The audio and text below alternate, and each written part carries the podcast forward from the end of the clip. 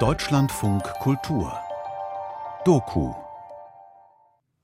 Ja, ich wollte eine äh, möglichst nicht zu lange Einleitung machen. Dann können wir ja auch in unserem kleineren Kreis diskutieren, die ich in drei Teile unterteilen wollte. Die wissen ja, das Thema für heute heißt die Schülerproteste für eine andere Klimapolitik. Und das bezieht sich natürlich vor allem auf die Organisation Fridays for Future, die von der Schwedin Greta Thunberg nun tatsächlich ins Leben gerufen und entstanden ist und sich inzwischen in viele, viele Länder. Zeitenwende. Ein deutsch-deutsches Seniorenhaus und seine Geschichten.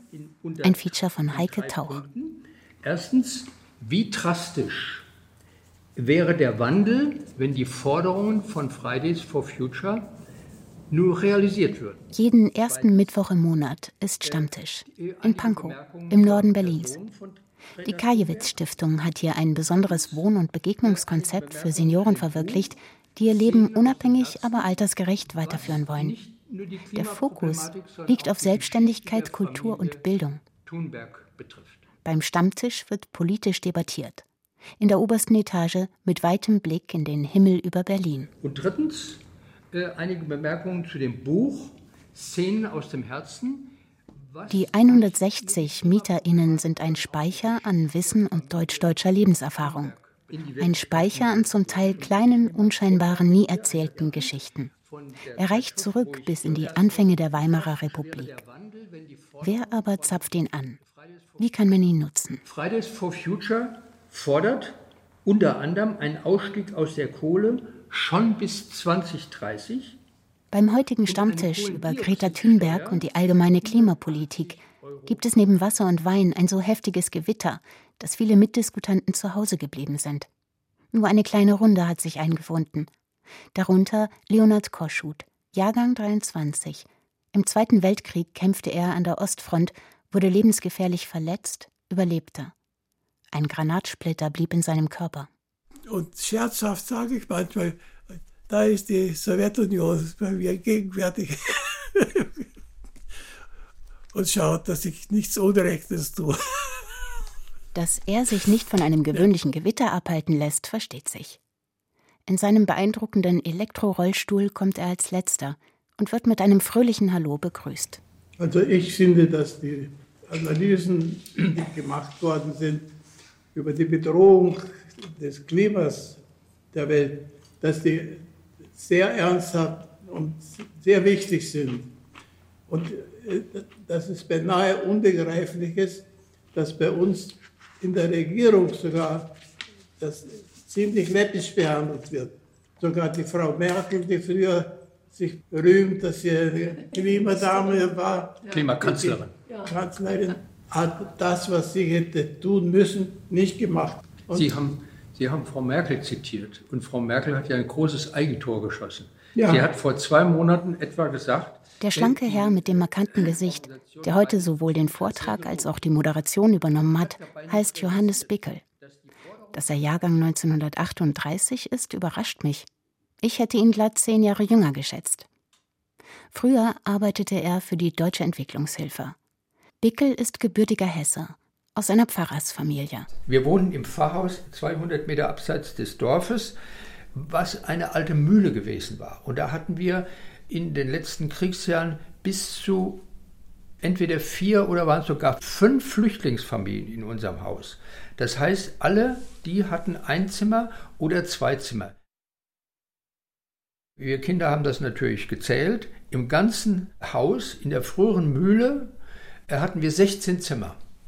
Und damit äh, wurde uns, wurden uns eben entsprechend viele Flüchtlingsfamilien zugewiesen. Es gab kein fließend Wasser im Haus. Es gab ja. einen Brunnen bis in die ja, 50er Jahre. Ja, Seine Ehefrau Edeltraut Bickel wurde 1939 in Landsberg an der Warte geboren, da wo auch Christa Wolf aufwuchs, wie sie hinzufügt. Der Ort liegt heute in Polen. Ihren Vater, einen Beteldiakon, setzte man kurz vor Kriegsende noch als Volkssturmmann ein – wobei er sein Leben verlor. So kam Edeltraut als Halbweise nach Nordrhein-Westfalen, als Vertriebener, als Habenichts. diese Armutserfahrung war so, dass ich meiner Mutter nicht zu sagen wagte, ich hätte gerne ein Realienbuch, so hieß das damals, äh, weil ich naturkundlich interessiert war. Und ich habe auch nicht gewagt zu sagen, ich äh, würde gerne Flöte spielen lernen, weil das Geld dazu nicht reichte. Das ist Vertreibung. Wilde Vertreibung der Polen. Das ist was anderes als die, äh, die aus Angst vor den Russen schon 1944 geflüchtet sind im Dreck. Wir haben also im Januar 45 äh, den Einzug der Russen miterlebt und wie gesagt, also fürchterliche Zustände bis Juni 1945 und dann die wirklich äh, wilde Vertreibung der Polen, die äh, ja auch eine Ost-West-Verschiebung hatten. Und die Potsdamer Konferenz ist ja erst im Juli gewesen. Also äh, von daher, es hat sich auch dokumentiert, dass später in Westdeutschland manche einen Flüchtlingsausweis bekamen und wir bekamen einen Vertriebenenausweis. Das war ein unterschiedlicher Status in Bezug auf die Wiedergutmachungsansprüche. Und überall waren natürlich die Vorbehalte gegenüber, ich sage jetzt mal Zuwanderern, ganz stark. Und ich habe es selber noch äh, gemerkt, ich bin 1954 konfirmiert worden und bei der goldenen Konfirmation 2004 wurden nach der kirchlichen Zeremonie dann beim geselligen Beisammensein Bilder gezeigt und dann sagte eine, ja, und das war ein Flüchtling und das war ein Flüchtling. Und da bin ich explodiert und habe gesagt, habt ihr immer noch diese Zuweisungen? Das Kerosin der Flugzeuge ist bis heute von der Treibstoffsteuer befreit. Und das ist ja ein Unding. Ja. Und internationale Flüge zahlen auch bei uns keine Mehrwertsteuer. Mhm. Nur die. Äh, aber Frau Böhme, ich glaube, Sie wollten schon die ganze ich, Zeit was sagen. Ich überlege. Ja, nehmen wir mal die Landwirtschaft. Ja. Wenn der angegangen wird, dann wird jeder sagen, ja, wovon sollen wir uns ernähren, wenn es ja. nicht mehr so viel ja. zu Deutschland ist Überproduktion. Wovon soll man leben, wenn die Schweine teurer werden? So, weil ich bin 1921 geboren. Ich bin eine Bauerntochter aus Brügge, Kreis Soldin, Neumark. Mit Hildegard Böhme hatte ich mich bereits vor dem Stammtisch zu einem Gespräch verabredet. Die kleine Frau fing mich auf ihrem Hausflur ab, eilte mit flinken Schritten voran und ehe ich mich's versah, war sie in ihrer Wohnung verschwunden. Dass sie so gut wie blind ist, vergaß ich dabei völlig. Ja, ja, ja. Ich habe hier keinen guten Ruf. Ich bin sehr realistisch. Ich, ich bin hier bekannt wie ein bunter Hund in der Stiftung. Mich kennen hier alle. Aber nicht alle reden gern mit mir. Das können Sie verstehen. Ja, einmal bin ich eine der Ältesten hier. Ne? Ist nur eine noch ein halbes Jahr älter, aber die redet nicht so viel wie ich. Zweitens halte ich mit meinem Urteil nicht zurück. Drittens habe ich mich früher an Diskussionen viel beteiligt. Naja, das ist nun mal so. Ihre Wohnung habe ihr im ersten Moment überhaupt nicht gefallen. Das Fenster sei zu klein. Sie nennt es Stallfenster, ob ich das nicht auch so empfinde. Das Bild eines Stallfensters, eine Reminiszenz an ihre Kindheitstage.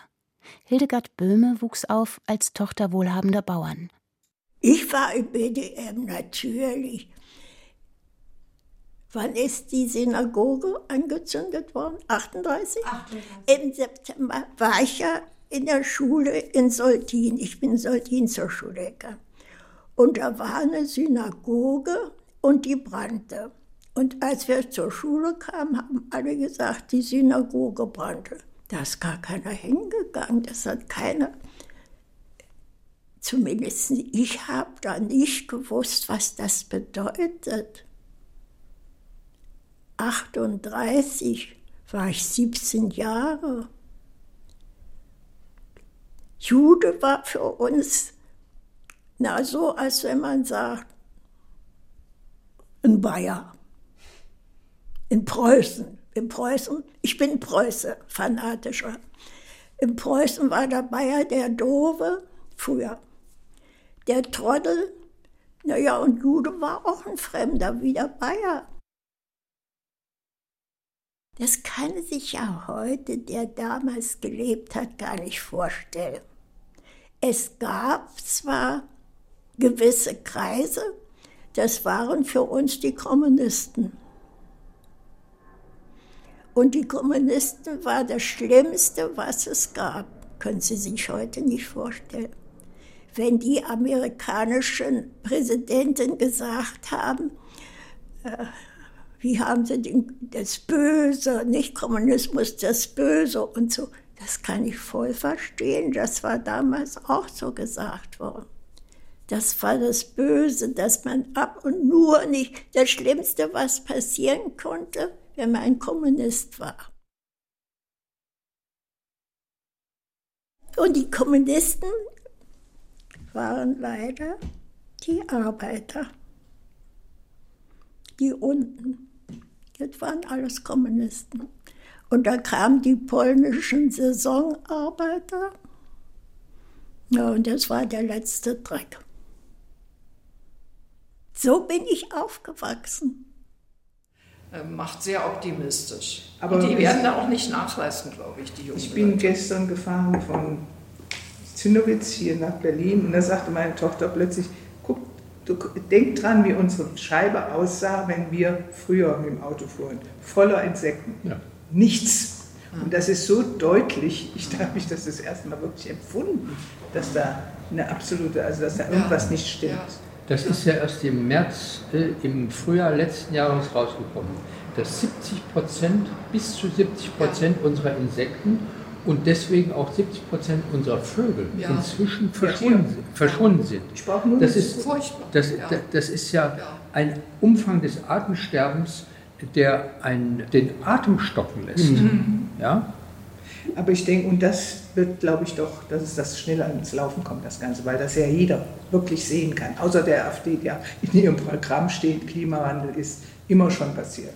Aber ich, ich habe es schriftlich, ich habe es alles mir auch da gedownloadet. Elke Kraft, 1939 im schlesischen Kamnitz geboren, auch dieser Ort liegt im heutigen Polen, wuchs in Fulda auf. Sie studierte, wurde Textilingenieurin, lernte 1960 ihren Mann kennen. Hab innerhalb eines Jahres geheiratet und dann nicht mehr gearbeitet. Das war, das ist typisch Westen. Ne? Also das äh, war in der Richtung sage ich immer, ich bin eine typische Westfrau. Drei Kinder bekommen und eben wir haben sehr viel ehrenamtlich gearbeitet. Also im Prinzip hatte man fast einen Job auch. Gewollt hätte ich schon. Das war nur gesellschaftlich nicht anerkannt. Nee, wirklich. Also in der Zeit war das noch so. Das hat sich zwar schnell anders entwickelt, aber mein Mann hätte das nicht äh, sehr akzept, also akzeptiert, hätte das müssen, wenn ich die Kraft gehabt hätte. Aber nee, das war, war noch etwas nicht so. Also ich habe es immer nicht gemocht, aber es war halt so. Bis 1977 durfte in Westdeutschland eine Frau offiziell nur dann berufstätig sein, wenn das mit ihren Pflichten in Ehe und Familie vereinbar war. Bis 1977 durfte der Ehemann das Arbeitsverhältnis seiner Frau kündigen. Das war so. Sich gegen die gesellschaftlichen Normen zu stellen, habe sie erst gar nicht versucht. Ich habe zwar öfter gemeckert, also weil, na, das hört sich vielleicht ein bisschen, aber nur drei Kinder, das war mir irgendwie zu wenig. Und deswegen habe ich mich eben in die ehrenamtliche Arbeit gestürzt. Für Elke Kraft wurde diese Arbeit zu einem selbstverständlichen Teil ihres Lebens. Viele Jahre arbeitete sie in Köln in einem katholischen Krankenhaus als sogenannte grüne Dame. So die offizielle Bezeichnung der ehrenamtlichen Helferinnen im grünen Kittel. Später ließ sie sich noch zur Schwesternhelferin und zur Hospizhelferin fortbilden. Oder ich kann auch stundenlang neben jemandem Sterbenden sitzen und das können ja auch viele nicht. Das hat nichts damit zu tun, dass was Tolles ist, sondern einfach, dass man es kann. Und es ist auch keine Schande, wenn andere Leute das nicht können. Mein Mann habe ich in Rostock kennengelernt, ja. Und das war Liebe auf den ersten Blick. Also der kam zur Tür rein und ich habe die Augen gesehen und den Ausdruck. Also der war so charismatisch, dass ich dachte, der oder keiner. Da gab es überhaupt keine Diskussion. Ne? Christel Schulz, 1940 als Tochter eines wohlhabenden Fabrikanten in Potsdam geboren, war nach Rostock gezogen. Ihre Liebe auf den ersten Blick lernte sie auf der Arbeit kennen. Familie und Beruf zu verbinden, das war für sie, wie für die meisten Frauen in der DDR, selbstverständlich und auch gesetzlich verankert. Mit bewusster Emanzipation hat es also zunächst wenig zu tun. Frau hatte zu arbeiten, allein aus finanziellen Gründen. Hinzu kam, dass andere Lebensmodelle als bourgeois galten, belächelt oder offen abgelehnt wurden. Und dann haben wir 63 geheiratet. So, und meine Verwandtschaft, also meine älteren Geschwister waren ja alle in Westdeutschland, in Köln meine Schwester, mein Bruder in Remscheid, der Vater im Taunus. Also ich hatte im Osten nur meine Mutter, aber ich fühlte mich ihr verpflichtet nach wie vor. Und ich habe ja da ähm, in der Poliklinik gearbeitet. Da konnte ich noch eine zweite Ausbildung machen, äh, äh, Bibliothekarin für wissenschaftliche Bibliotheken. Da gab es von der Uni Rostock äh, eine Sonderausbildung und da hat mein Chef mich hingeschickt. Sagt er, Frau Schulz, Sie wollten doch sich immer weiterbilden. Sie können die Bibliothek hier aufbauen. Ach, sage ich, wunderbar. Unser Gespräch findet in Christel Schulz lichtdurchfluteter Wohnung statt die sie mit ausgesuchten Gegenständen kunstfertig eingerichtet hat. Sie trägt lässig elegante Kleidung und extravaganten Schmuck. Also ich bin dann aufgewachsen in dem kleinen Ort Geltow. Das ist ein Vorort zwischen Potsdam und Werder. Ging da zur Schule. Und bei uns im Haushalt lebte noch meine alte Oma, die aus Westpreußen kam und auch vertrieben wurde durch die Polen und so weiter. Und wir sind ja aus unserem Haus auch vertrieben worden. Ja, also ähm, meine Mutter, ich habe es ja noch mitgekriegt. Wir mussten raus, angeblich, weil wir Kapitalisten waren. Aber äh, sie war, wir haben keine Leute ausgebeutet oder so, ja, überhaupt nicht. Aber das war damals eine Umbruchzeit und da waren ja viele Kommunisten im KZ und so. Und die hatten natürlich eine Wut auf alle Leute, die ein bisschen wohlhabender waren. Nicht? Und ich meine, das war ja erarbeitet. Ja, das war ja nicht irgendwie vom Himmel gefallen. Ich war in der SED. Und zwar schon seit 1946. Da war ich 15 Jahre alt. Hatte einen Freund, der war selbst auch Lehrling. Äh, wir sind fast zur gleichen Zeit eingetreten. Das Gewitter hatte Werner Görne leider davon abgehalten, am letzten Stammtisch teilzunehmen. Er käme immer gründlich vorbereitet, so war mir erzählt worden. Eigentlich sollte man nicht, weil wir doch zu jung waren. Mit 15 war, war das nicht, aber wir haben es durchgesetzt. Wir wollten dabei sein, wenn was Neues gebaut wird. Görne, ein ehemaliger Korrespondent, der für die DDR in Bonn und Moskau gearbeitet hatte, ist 1930 in Dresden geboren, ein Kriegskind. 1945 wurde die Schule bombardiert, also wie Dresden überhaupt, und die Schule war gegenüber dem Zwinger in Dresden, also im Zentrum. Und also ich habe bei die Schule noch brennen sehen. Wir sind an einem Vormittag verabredet. Anderthalb Stunden könnten wir reden, klärt er vorab am Telefon. Danach würden er und seine Frau im Restaurant Pankow den Mittagstisch wahrnehmen. Der Krieg ist aus. Ja, da kann ich mich sehr gut daran erinnern. Das war am 7. in Dresden am 7. Mai 1945. Ich bin bei meinem Vater zu Hause, ging dann auch auf die Straße und dann passierte Folgendes, dass die Straße entlang zwei Radfahrer kamen in einem braunen Montur. Es war ein schöner, warmer Maintag. Die hatten lediglich ein Käppi aus mit, mit dem Stern, roten Stern dran. Ohne Waffen, ohne Koppel, ganz leger. Und die blieben bei uns stehen. Wir waren eine kleine Gruppe Jungs, die immer da waren. Und dann kamen noch ein paar Erwachsene hinzu. Und die sagten unentwegt Hitler, Hitler Gabut, Hitler Gabut, Krieg, Weini, Weini Gabut. Und wir haben gesagt, Gott sei Dank. Und wir freuen uns, dass ihr da seid.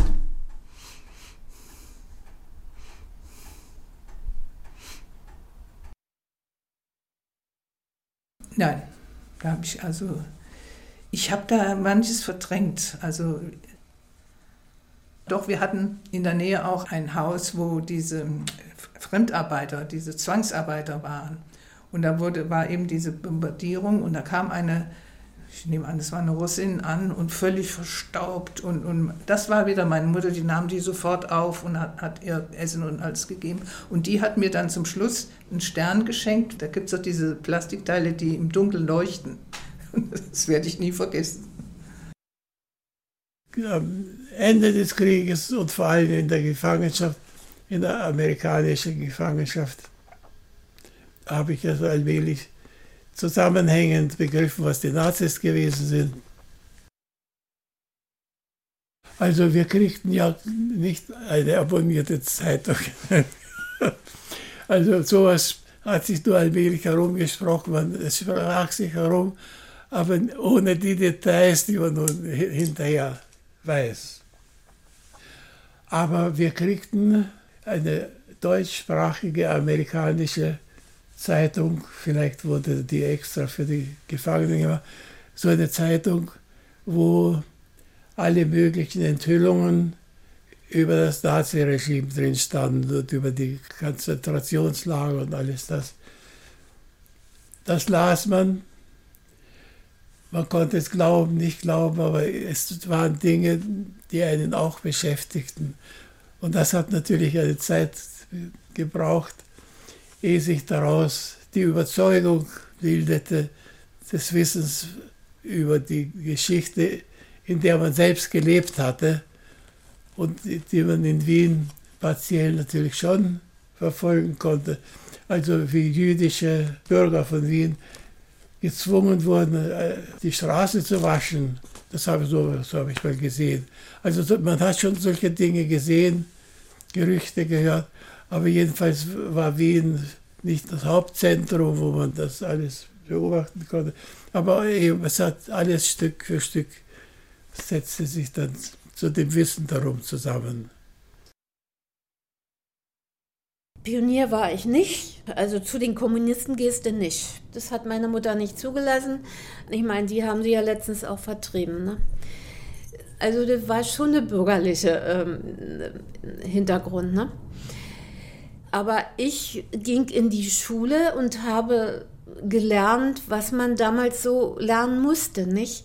Wie sich der Kommunismus aufbaut und so. Und irgendwie fand ich da auch sehr gute Aspekte bei.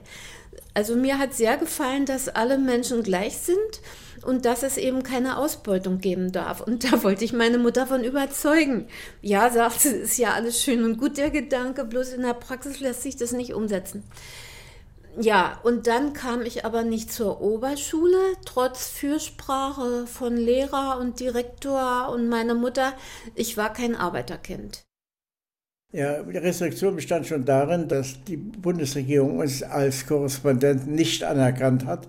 Das heißt, das Bundespresseamt, was für Journalisten zuständig war, hat uns ganz bewusst und betont ignoriert. Für sie gab es uns nicht.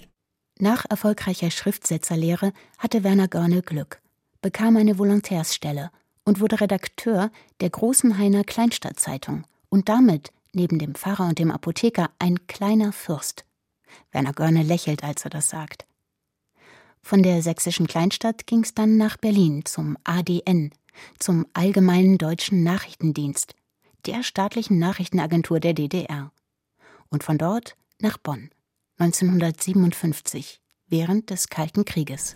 Und äh, wir wurden nur akkreditiert beim Bundestagspräsidenten, das war damals Gerstenmeier, und hatten damit Zugang zum Bundestag und konnten an allen Sitzungen, an Plenarsitzungen des Bundestages teilnehmen.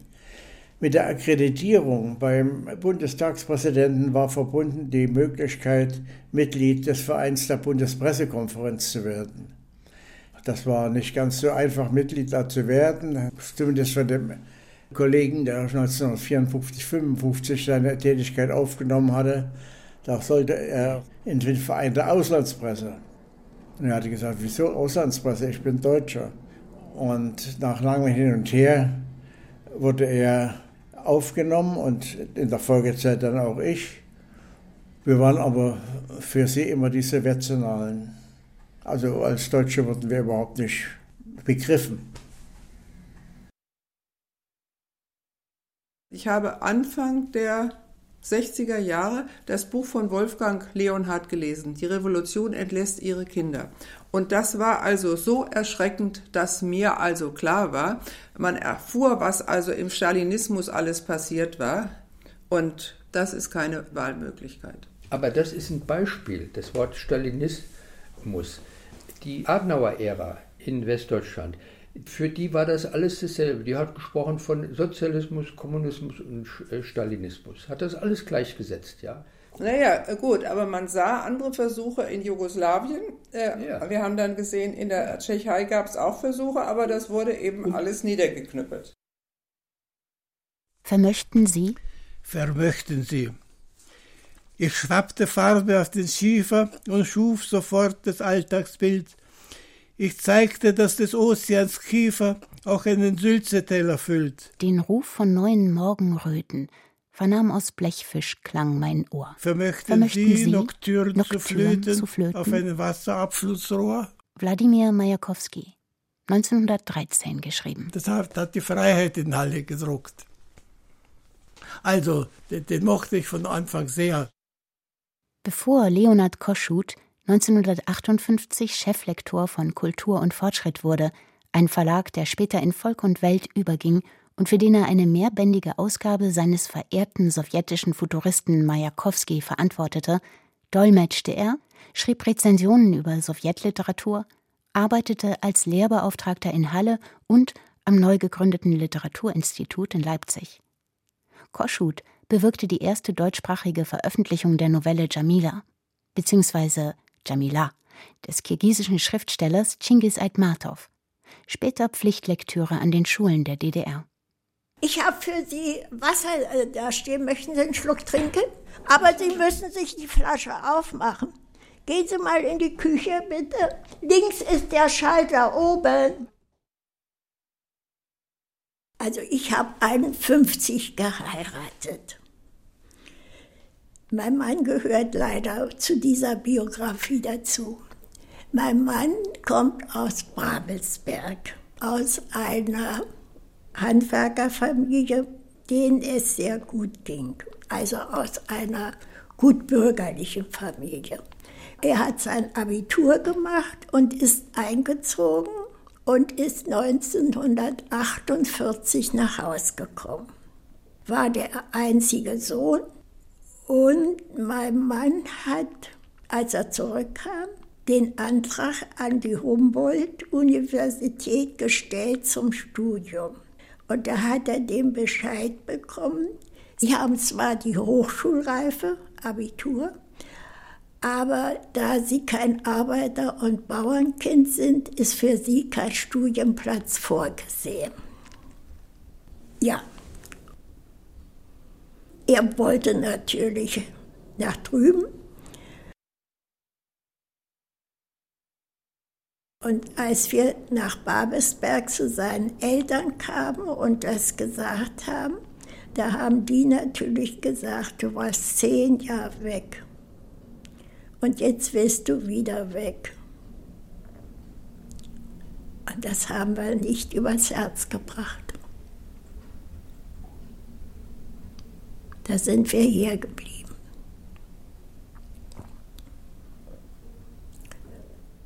Und wir haben beide gesagt, schaffen wir.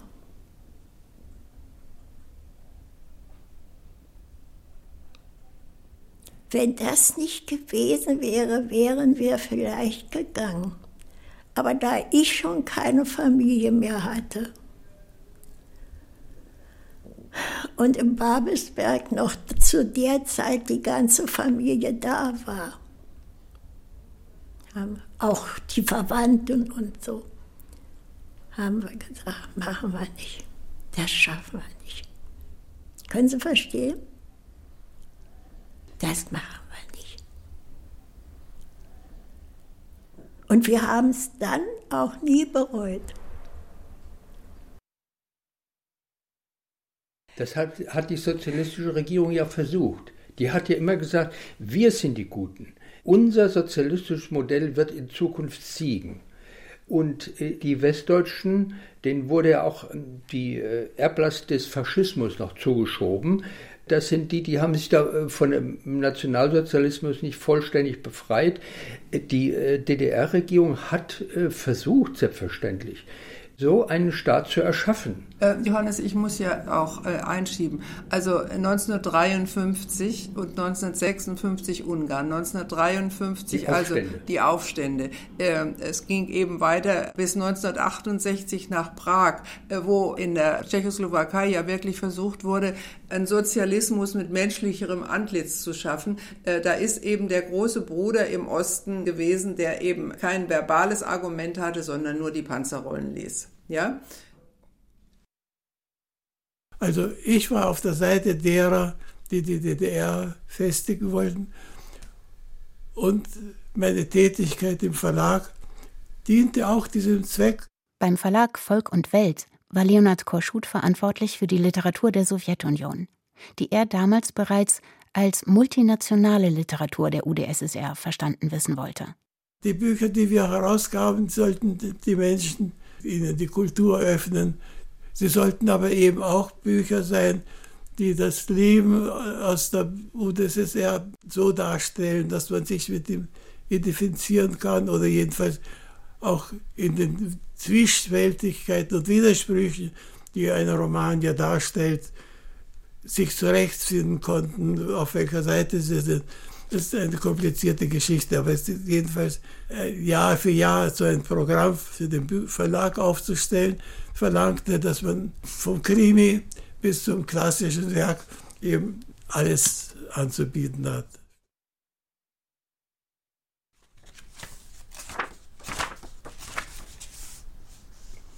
Geschichten und Bücher. Hier geht es um die Zensur,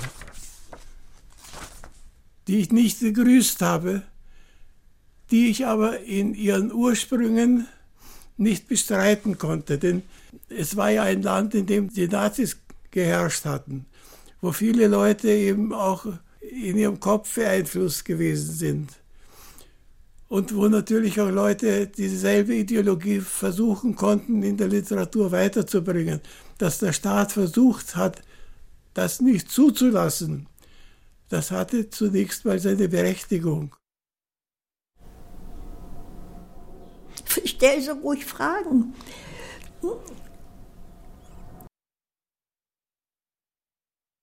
Aber schließlich, das schreibe ich ja auch hier in diesem einen Kapitel, es gab ja genügend in der DDR ausgebildete, gereifte Leute, die als Verlagsleiter imstande waren zu beurteilen, ob ein Buch notwendig ist oder nicht. Und das muss man nicht mit dem Wege des Zensur lösen. Da war ich zum Beispiel nicht mit der Zensur einverstanden.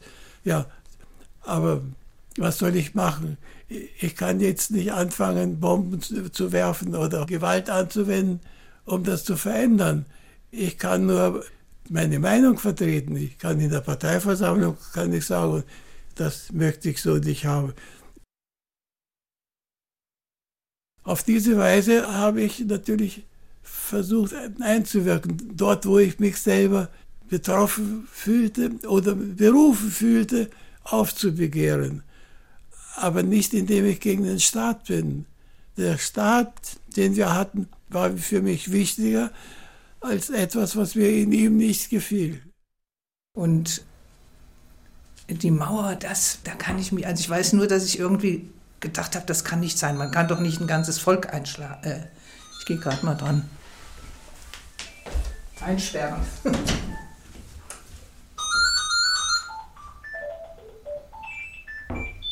ich lass mal laufen.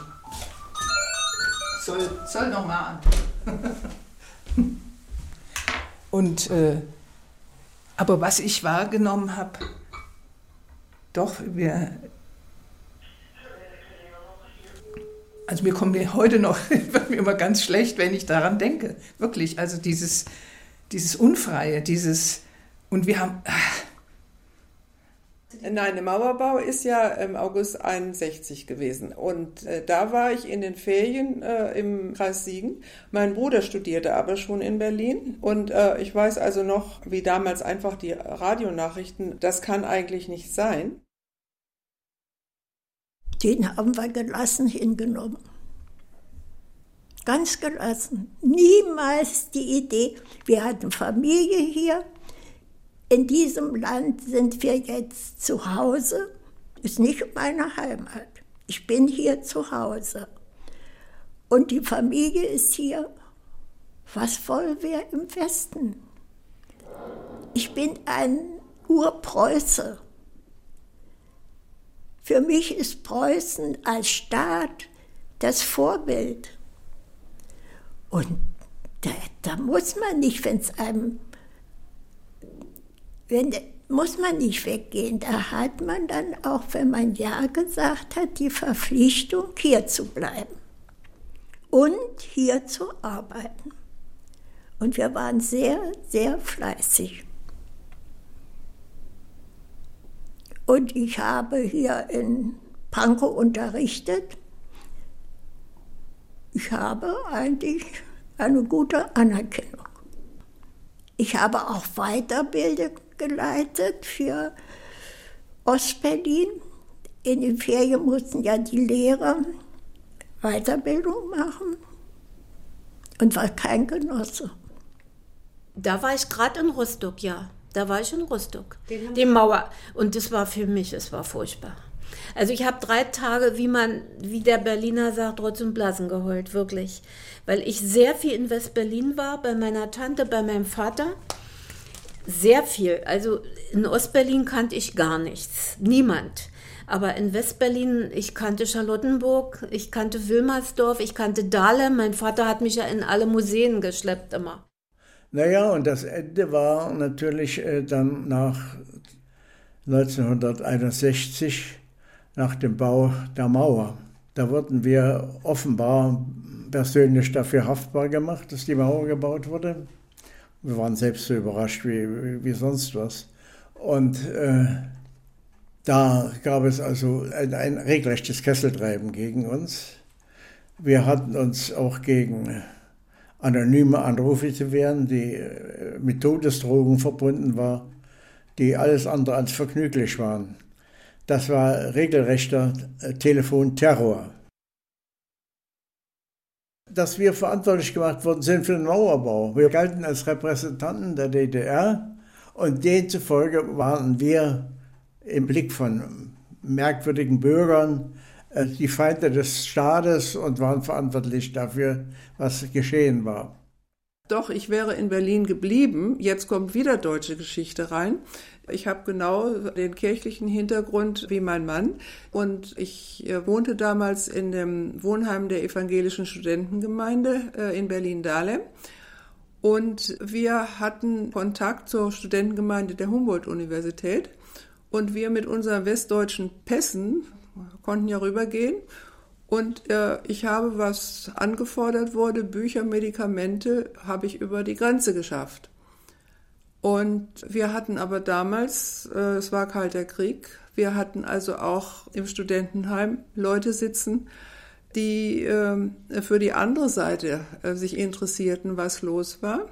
Und ich bin verpfiffen worden, ohne dass man meinen Nachnamen wusste. Ich wurde zum Studentenfahrer gerufen, die Studentin der Wirtschaftswissenschaften Edeltraut, der untersage ich, auf dem Landweg Berlin zu verlassen. Sie stehen auf einer Fahndungsliste.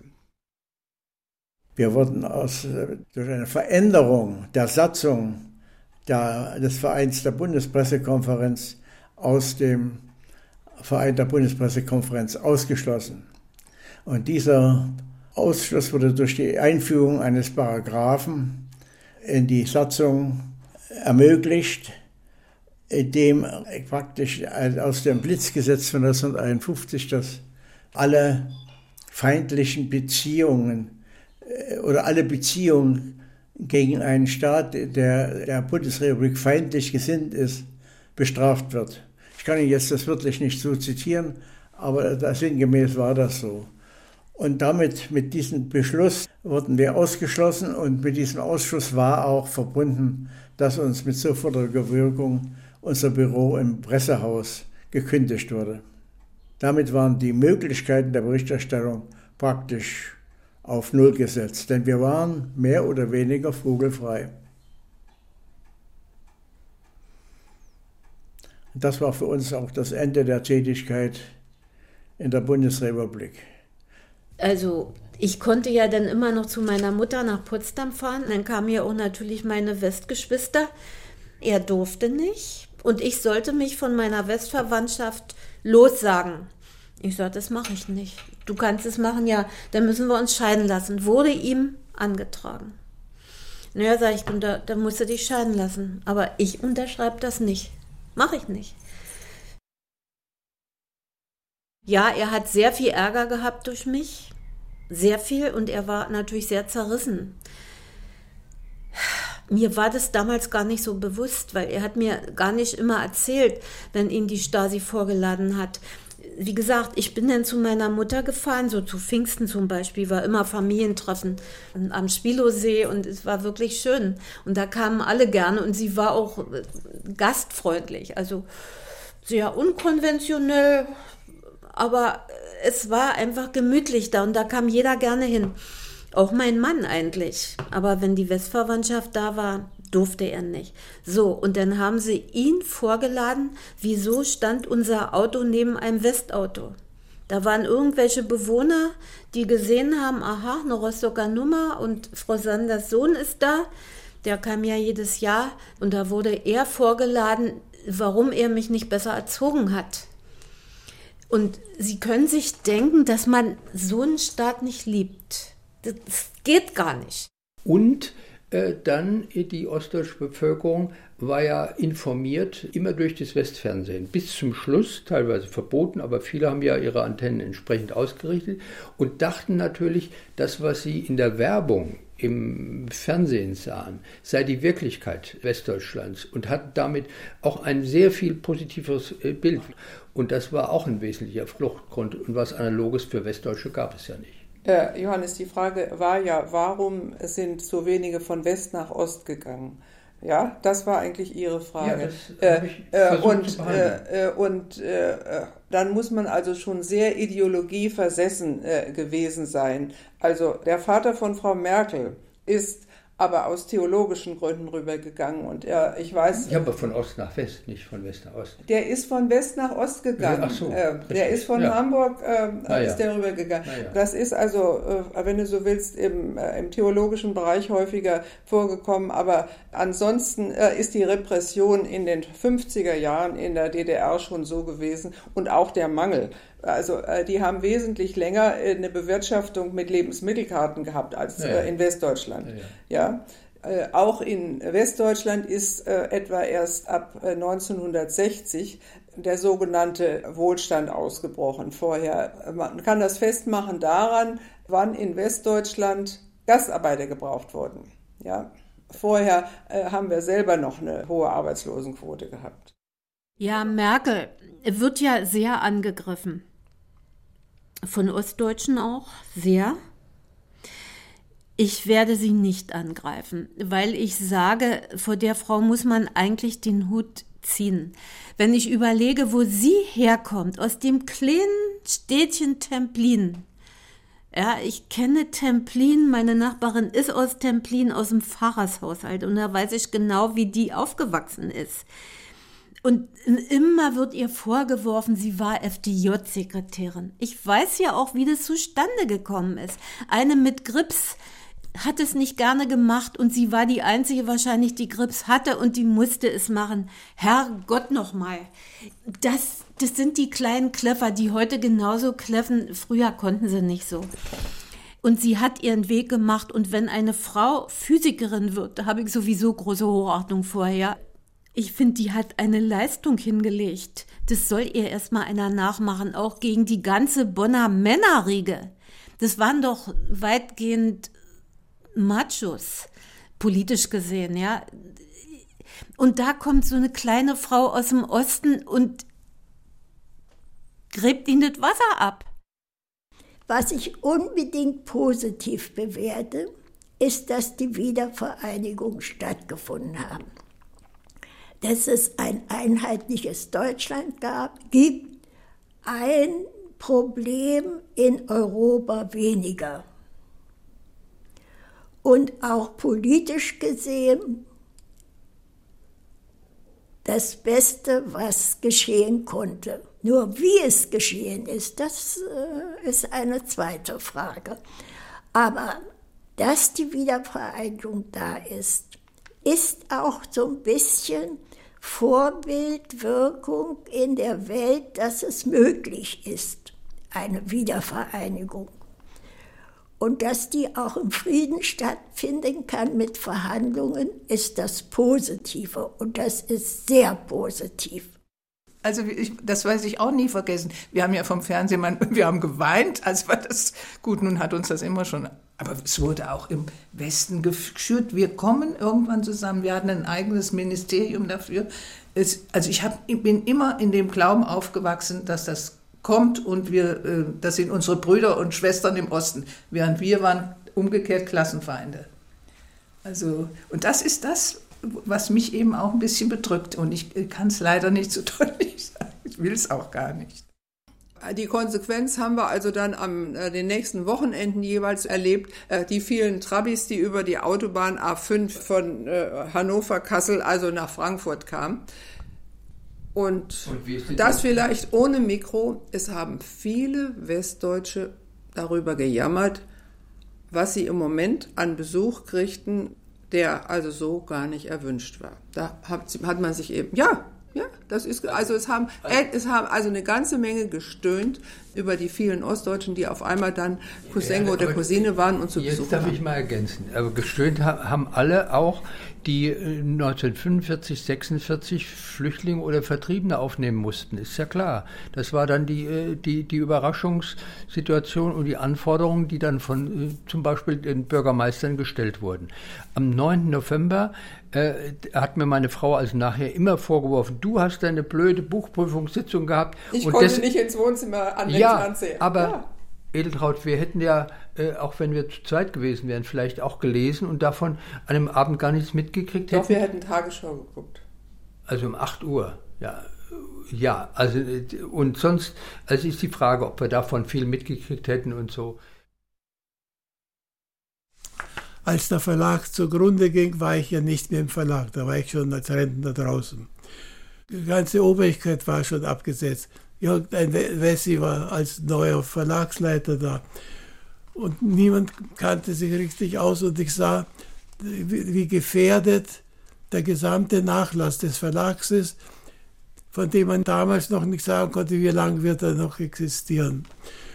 Und ich kriegte Angst, dass ein großer Teil nicht nur Korrespondenz, Korrespondenz auch, wir haben ja sehr viel Korrespondenz mit Verlagen, Zeitschriften, Redaktionen, Personen und so weiter gehabt, sondern auch wir haben alle Bücher, die irgendwie in Frage kamen, befragt zu werden, ist das ein Buch, das wir bringen sollen oder nicht, wurden bei uns gelesen und es wurde ein Gutachten darüber geschrieben. Das heißt, es war eine Sammlung über viele Jahrzehnte, über die gesamte, über das, das wesentliche Ergebnis der Sowjetliteratur, so wie wir das sahen. Das hätte für künftige Zeiten ein hochinteressantes Material für Dissertationen und ich weiß nicht was gegeben.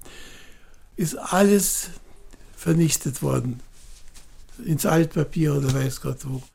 Jetzt fällt mir noch ein Ding für Sie ein. Äh, wir waren dann mit dem Auto da, sind nach Döberin gefahren, das ist bei Fürstenwalde. Da bin ich eingeschult worden im September 45 und wir guckten da. Äh, es war mittags, es war im Sommer, es war heiß und da machten Arbeiter Pause und dann sagten die, da sind schon wieder Wessis, die was holen wollen. Und da habe ich gesagt, nee, hier ist ein ganz armes Schwein, was 1945 hier war und hier eingeschult wurde mit einer Sacktasche. Wir wollen hier nichts holen. Das waren also die Aversionen dann auch, weil natürlich wegen der Rückgabeansprüche eine ganze Menge Westdeutsche dann auch gekommen sind, ja. Also, da sind Sachen spitz auf Knopf gewesen. Man muss was wagen. Und so war es auch, warum ich nicht in eine Partei gegangen bin. Die meisten haben geduckt. Die haben gesagt, ne, was willst du machen? Und dieser Ausspruch, was willst du machen? Man kann ja doch nichts ändern, der riecht mich heute noch auf. Ich finde, wenn man immer danach geht, dann wird natürlich nichts verändert. Und das setzt sich hier eigentlich fast fort, dass ich manche Dinge ändern möchte, aber ich habe keine Mitkämpfer. Die meisten stecken den Kopf in Sand und sagen auch, naja, was willst du da machen, da ändert nichts. So, mich ärgert zum Beispiel hier, dass wir unsere Wäsche immer mit dem Trockner trocknen sollen. Das ärgert mich im Sommer. Jeder hat einen Balkon und jeder hat einmal am Tag Sonne. Und ich habe mir schon den Mund fusselig geredet. Ich sage, Kinder, ihr könnt doch die Wäsche nach draußen hängen. Müsst ihr denn bei Sonnenschein den Trockner nehmen? Und warum hat die Einrichtung, also im Winter gut, da will ich nichts sagen. Also ich hänge sie auch im Winter nach draußen. Denn jeden Tag schneit es nicht und jeden Tag regnet es auch nicht.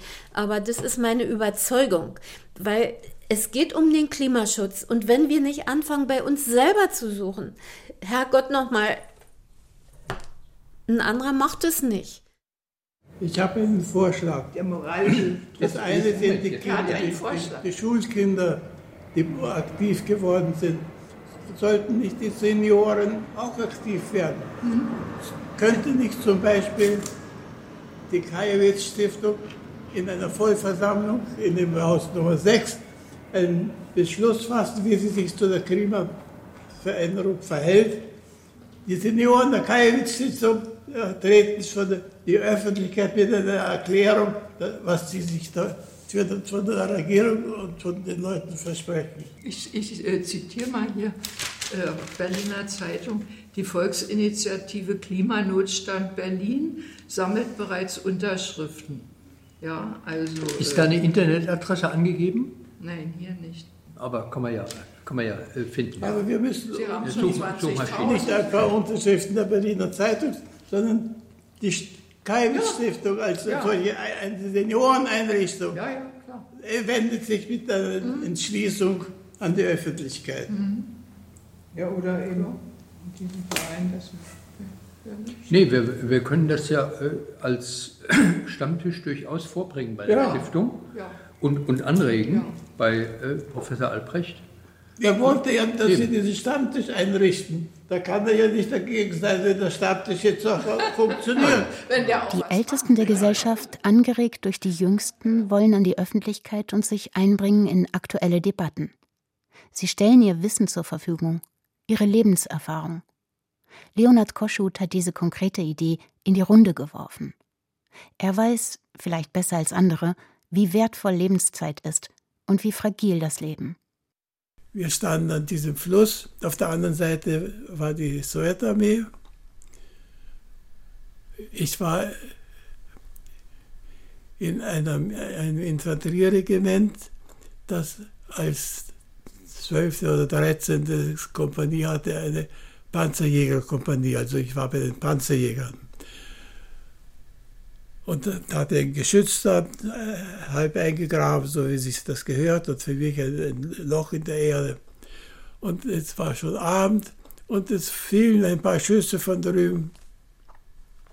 Und ich stand so da und sehe, vis-à-vis, -vis, jenseits des Flusses, blitzt es plötzlich auf. Na, denke ich mir, mal schauen, wo das jetzt hingeht. Das ging genau dahin, wo ich stand, also ein paar Meter hinter mir. Ich wurde hingeschmissen, es strömte Blut hinter dem Ohr hervor und jedenfalls bin ich daraufhin in ein Lazarett gebracht worden. Es hat mir in gewisser Weise das Leben gerettet, weil die Geschützbesatzung ist bei einer anderen Gelegenheit komplett zu Tode gekommen durch Beschuss. Die Häuser der Kajewitz Stiftung sind keine gated Community. Sie liegen neben Supermarkt und Kindergarten, Restaurant und Sauna, Spielplatz, Straßenbahn und Straße. Sie sind Teil der Stadt, wie ihre Bewohner. Ich lese gerade Aitmatov. Und Aitmatov hat mich damals schon so, weil der mit wenigen Worten ausdrücken kann, was im, im Leben wirklich wichtig ist. Und Er beschreibt ja viel in seiner Heimat und die Menschen dort haben ja wenig, äh, also Luxus überhaupt nicht. Die haben das Lebensnotwendige, aber sie haben trotzdem ihr Glück erkämpft. Und das sollten wir wieder lernen. Ich finde, wir sollten alle runterkommen, so ein bisschen von diesem ganzen Luxuskram. Und das brauchen wir ja alles gar nicht. Es gibt so viel Überflüssiges. Zeitenwende. Ein deutsch-deutsches Seniorenhaus und seine Geschichten. Feature von Heike Tauch. Wir leben alle gut. Also wir haben doch alle unser Auskommen. Wir haben alle eine schöne Wohnung. Wir können uns was zum Anziehen kaufen. Wir können Reisen machen. Wir können ganz glückliche Menschen sein. Und trotzdem ist immer noch relativ viel Unzufriedenheit. Und ich bin wirklich bereit, auf vieles zu verzichten. Auf vieles. Es sprach Bettina Kurt. Ton Martin Eichberg. Regieassistenz Anne-Sophie Schmidt. Regie Heike Tauch. Produktion Deutschlandfunk Kultur 2020